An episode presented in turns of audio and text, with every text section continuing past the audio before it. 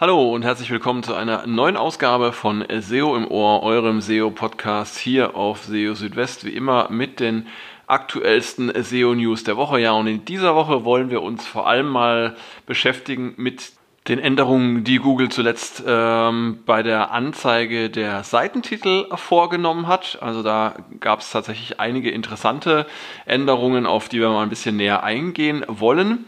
Außerdem äh, geht es um das Thema Personalisierung der Suchergebnisse und darauf, dass äh, diese Personalisierung nur selten Einfluss auf die Rankings in Google hat. Google hat außerdem in dieser Woche dazu geraten, sowohl transaktionale als auch informationale Suchanfragen möglichst abzudecken mit äh, einer Website. Bei neuen Websites sollte man sich zunächst nur auf einen Bereich konzentrieren und dann langsam wachsen. Dazu auch noch ein paar Informationen. Und größere Bilder können in äh, Google Discover eine höhere Klickrate und auch mehr Klicks bringen. Ja, all das in äh, dieser Ausgabe von SEO im Ohr. Wir sind jetzt schon bei Folge 163. Schön, dass ihr dabei seid. Ja, und los geht's mit den aktuellen Änderungen, die ja schon vielfach, äh, über die schon vielfach berichtet wurde in den Suchergebnissen von Google ähm, Änderungen, die ja die Anzeige der Titel oder Title in den Suchergebnissen betreffen. Und ähm, ja, da hat es ja jetzt ähm, von zahlreichen ähm, Webmasterinnen und Webmastern Beobachtungen gegeben. Auch aus, aus dem SEO-Bereich gab es da viel Hinweise, dass äh, es da eben ja äh, zu Umformulierungen gekommen ist, dass äh, Titel einfach anders aussehen als noch ein paar Tage zuvor. Und ähm, nachdem es zunächst einmal nur danach aussah, dass Google jetzt verstärkt statt auf den Title Tag auch auf, äh, ja, auf Überschriften H1, H2 und so weiter zugreift, um äh, die Titel in den Suchergebnissen zu erzeugen, so steckt wohl doch ein bisschen mehr dahinter. Ja, also zunächst einmal noch äh, die Erklärung. Es ist normal, dass ähm, ja, der Text, der sich zwischen Title Tags einer Webseite befindet, dass der nicht in den Suchergebnissen erscheint, denn Google nimmt da äh, schon äh, seit jeher Umformulierungen vor, Änderungen vor. Das äh, richtet sich zum Beispiel nach der jeweiligen Suchanfrage aber zum Beispiel auch nach dem genutzten Endgerät, wie zum Beispiel ein äh, Smartphone oder ein äh, Desktop-Rechner. Ähm, das sind alles so Kriterien, die da mit reinspielen. Und ja, Google möchte natürlich die Suchergebnisse anzeigen, die am besten zu einer Suchanfrage passen. Deshalb kann es also durchaus sein, je nachdem, äh, wie die Suchanfrage gerade ist und wie auch der Title in den Title Text hinterlegt ist, dass dann da Umformulierungen vorgenommen werden oder dass Google sogar sagt, ähm, ich verwende jetzt einen komplett anderen Text, den ich mir von irgendwo auf der, auf der Webseite ziehe. Und ähm, obwohl das schon immer so war, gab es jetzt eben doch nochmal ähm, relativ deutliche Veränderungen und ähm, sehr schön zusammengefasst hat das meiner Meinung nach, äh, und das war ja auch einer der ersten, die das berichtet haben, der äh, Brody Clark, seines Zeichens ähm, SEO aus Australien. Und er hat das Ganze mal so ein bisschen ja, einer genaueren Betrachtung unterzogen. Und ähm, er hat eben auch geschrieben, dass die Änderungen irgendwann zwischen dem 17. und 18. August äh, begonnen haben. Und ja, er schreibt auch, zunächst äh, sah es so aus, als ob, ähm, als ob es einfach eine Verwendung der Überschriften ähm, in den Suchergebnissen gab, anstatt ähm, des Title Tags. Ähm, aber es gab äh, eben noch ein paar andere Dinge, die sich geändert haben. Zum Beispiel wurde eine ja, Verringerung der Länge äh, im Durchschnitt der Title Tags beobachtet. Das kann man ganz gut auch in einem äh, Rank Ranger Serp Features Tool sich anschauen. Also da ging es wirklich um, um ein paar äh, Zeichenlängen zurück. Und ähm, das betrifft sowohl Mobile als auch Desktop. Ähm, und ähm, ja, für viele Websites wurden die Tags tatsächlich gekürzt.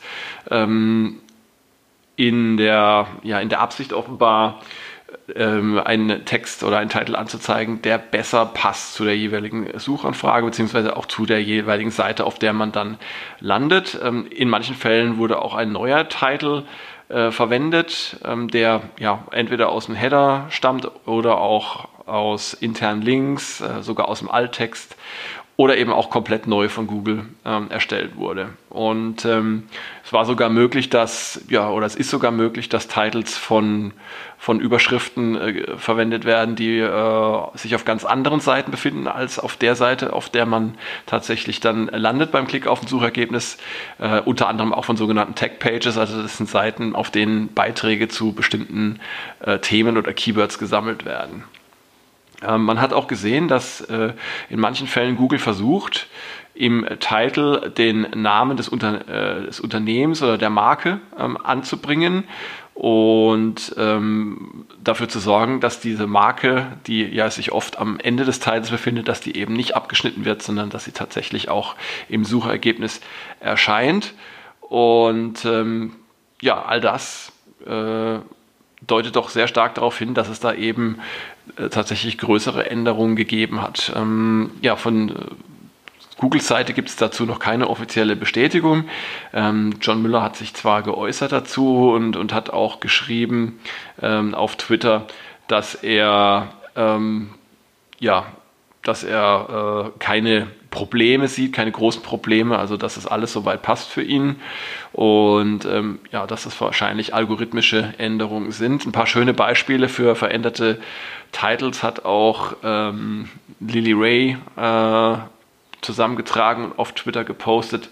Da kann man also auch sehr schön sehen, was sich da geändert hat, teilweise, dass also auch ähm, dass zum Beispiel solche äh, ja, Clickbaiting-Headlines, ähm, wie sie oft zu finden sind, zum Beispiel ähm, elf Gründe, äh, warum man äh, Bauchschmerzen haben kann oder äh, die zehn besten äh, äh, Smartphone-Hüllen und so weiter, dass solche Titel eben auch umformuliert worden sind ähm, und dann auch, ähm, ja, wie soll ich sagen, die die Seiteninhalte dann noch ein bisschen besser beschrieben haben und dann auch eben ja weniger clickbaity wirken, sondern ähm, ja, sagen wir mal eher ähm, eine realistische Darstellung dessen bieten, was man dann auch erhält, wenn man auf eine solche Seite landet. Also ziemlich spannend und ähm, sehr wahrscheinlich eben auch noch lange nicht abgeschlossen, diese Änderung. Ähm, heißt das jetzt, dass ihr äh, eure Seitentitel oder Titles gar nicht mehr optimieren müsst?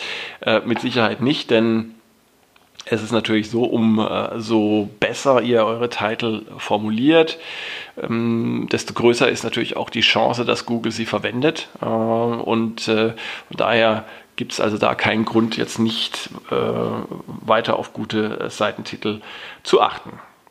Kommen wir zu einem anderen Thema und zwar geht es um die Personalisierung von Suchergebnissen. Äh, Personalisierung heißt, dass ja je nach Nutzerin, nach Nutzer Google ähm, andere Suchergebnisse anzeigen kann. Ja, und das ähm, kann verschiedene äh, Einflussfaktoren haben, wie zum Beispiel persönliche Interessen, frühere Suchanfragen und vieles mehr. Ähm, allerdings wird diese Personalisierung doch ähm, weithin überschätzt. Ähm, schon vor drei Jahren hatte Danny Sullivan von Google erklärt, dass ja vor allem Ort und Sprache für abweichende Suchergebnisse bei den einzelnen Nutzern verantwortlich seien. Ähm, eine tatsächliche Personalisierung ähm, sei dagegen sehr leichtgewichtig. Und äh, jetzt auf, aktuell auf die Nachfrage, ob dies immer noch so sei, bestätigte äh, Dennis Sullivan das. Es ist also äh, wirklich so, dass die Personalisierung immer noch relativ schwach ist und ähm, es sei auch sehr selten, dass es ähm, ja, Einfluss auf die Rankings gebe durch die Personalisierung. Das heißt, Suchergebnisse äh, bei Nutzern mit derselben Sprache und am selben Ort, die, die sind damit in der Regel recht ähnlich. Ähm, es sind allerdings Unterschiede möglich und die äh, werden dann hauptsächlich beeinflusst dadurch, ähm, dass ja der Google-Index auf verschiedene Datencenter verteilt ist und natürlich auch ähm, dadurch, ob man ein Mobilgerät oder ein Desktop für die Suche nutzt, denn ja die Ergebnisse in der mobilen Suche und der Desktop-Suche, die können sich tatsächlich unterscheiden. Und wie gesagt, am wichtigsten sind aber die verwendete Sprache und der, Ort, an dem man sich gerade aufhält, beziehungsweise den man ähm, eingestellt hat für die Suche. Ähm, ja, Thema Sucheintention oder Search Intent, das ähm, ist auch ein spannendes Thema, was in dieser Woche mal wieder zur Sprache kam. Und äh, ja, da ging es vor allem äh, ging es darum, welche Art von Search Intent sollte man denn mit einer Website abdecken. Ja, zunächst nochmal, was ist denn äh, die Suchintention oder der Search Intent? Hier kann man im Allgemeinen drei Klassifizierungen unterscheiden. Es gibt einmal die informationalen Suchanfragen. Da geht es darum, mehr zu einem Thema zu erfahren, also Informationen zu erhalten, zum Beispiel, wie hoch ist der Eiffelturm. Dann gibt es sogenannte transaktionale Suchanfragen. Hier liegt eine ja, bestimmte Handlungsabsicht zugrunde, wie zum Beispiel der Kauf eines Produkts. Wenn man zum Beispiel nach vegane Herrenschuhe sucht, dann hat man da oder kann man da wohl auch ein gewisses Kaufinteresse unterstellen. Und dann gibt es noch die dritte Gruppe, das sind die navigationalen Suchanfragen. Hier geht es darum, eine bestimmte Website zu besuchen. Wenn man zum Beispiel in Google nach Facebook sucht, um dann äh, ja, auf, den, auf das Facebook-Ergebnis zu klicken, um auf diese Website zu kommen, ähm, dann ist das eine navigationale Suchanfrage.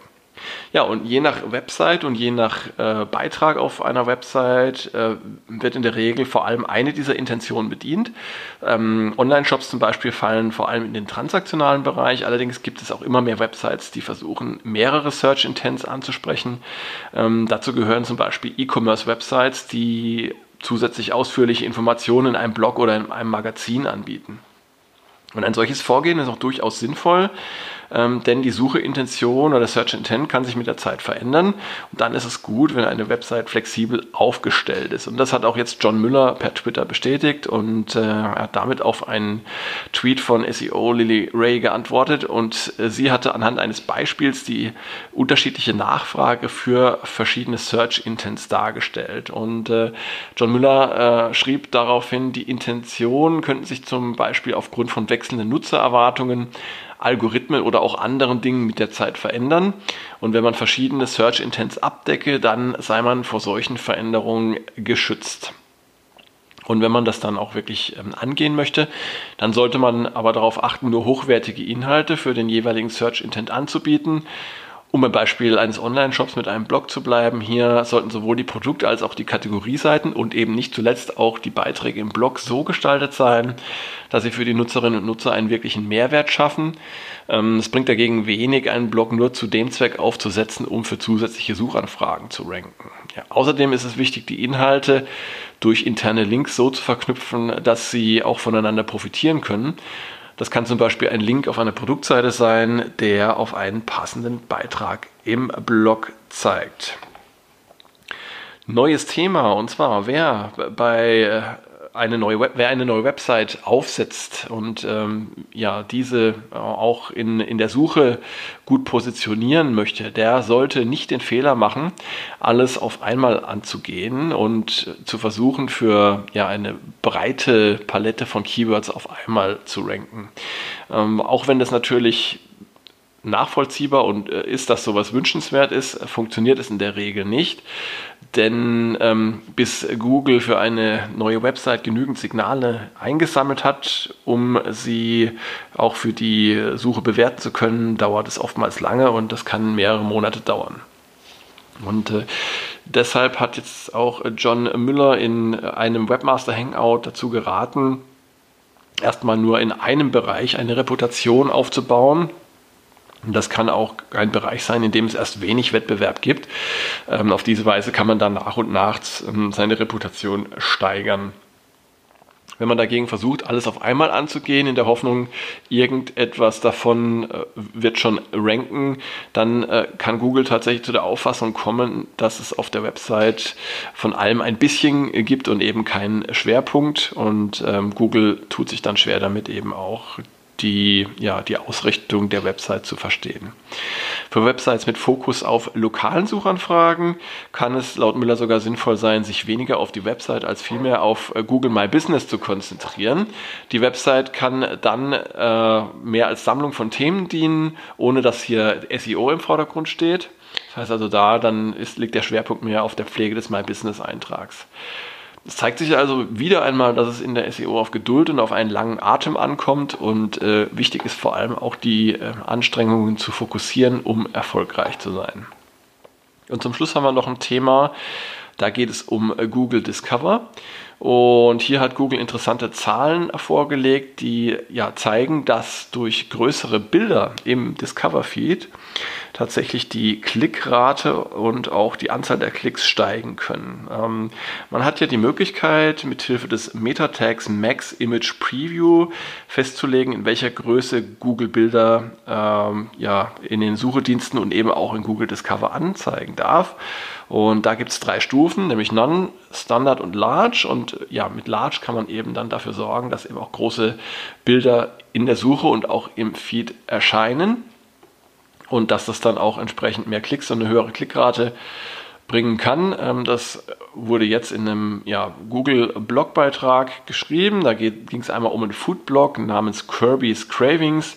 Der konnte seine äh, Klickrate in Discover um 79% steigern durch ähm, die Verwendung größerer Bilder. Und das brasilianische Online-Magazin Istoe, ich hoffe, ich spreche das richtig aus, verzeichnete einen Zuwachs der Klickrate von 30% bei gleichzeitiger äh, Zunahme der Klicks um äh, sage und schreibe 333% Man sieht also schon eine kleine Änderung eines Metatext kann eine, ja, eine sehr große und starke Wirkung entfalten, vorausgesetzt natürlich, ähm, eine Website ist in Google Discover verfügbar.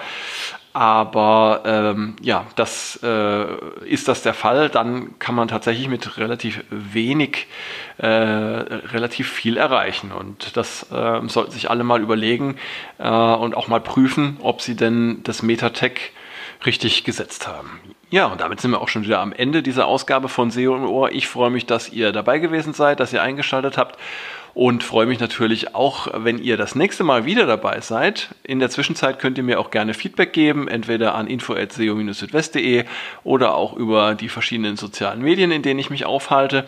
Wenn ihr Fragen, äh, Themenwünsche, Kritik oder ähnliches habt, dann meldet euch gerne. Und ich würde mich natürlich auch freuen, wenn ihr ja, SEO im Ohr auf Spotify folgen würdet. Den Link ähm, darauf habe ich euch in den Show Notes hinterlegt. Und äh, ja, in der Zwischenzeit versorge ich euch natürlich auch auf äh, SEO im Ohr täglich mit den aktuellsten SEO News. Bis dahin, macht's gut, ciao, ciao, euer Christian.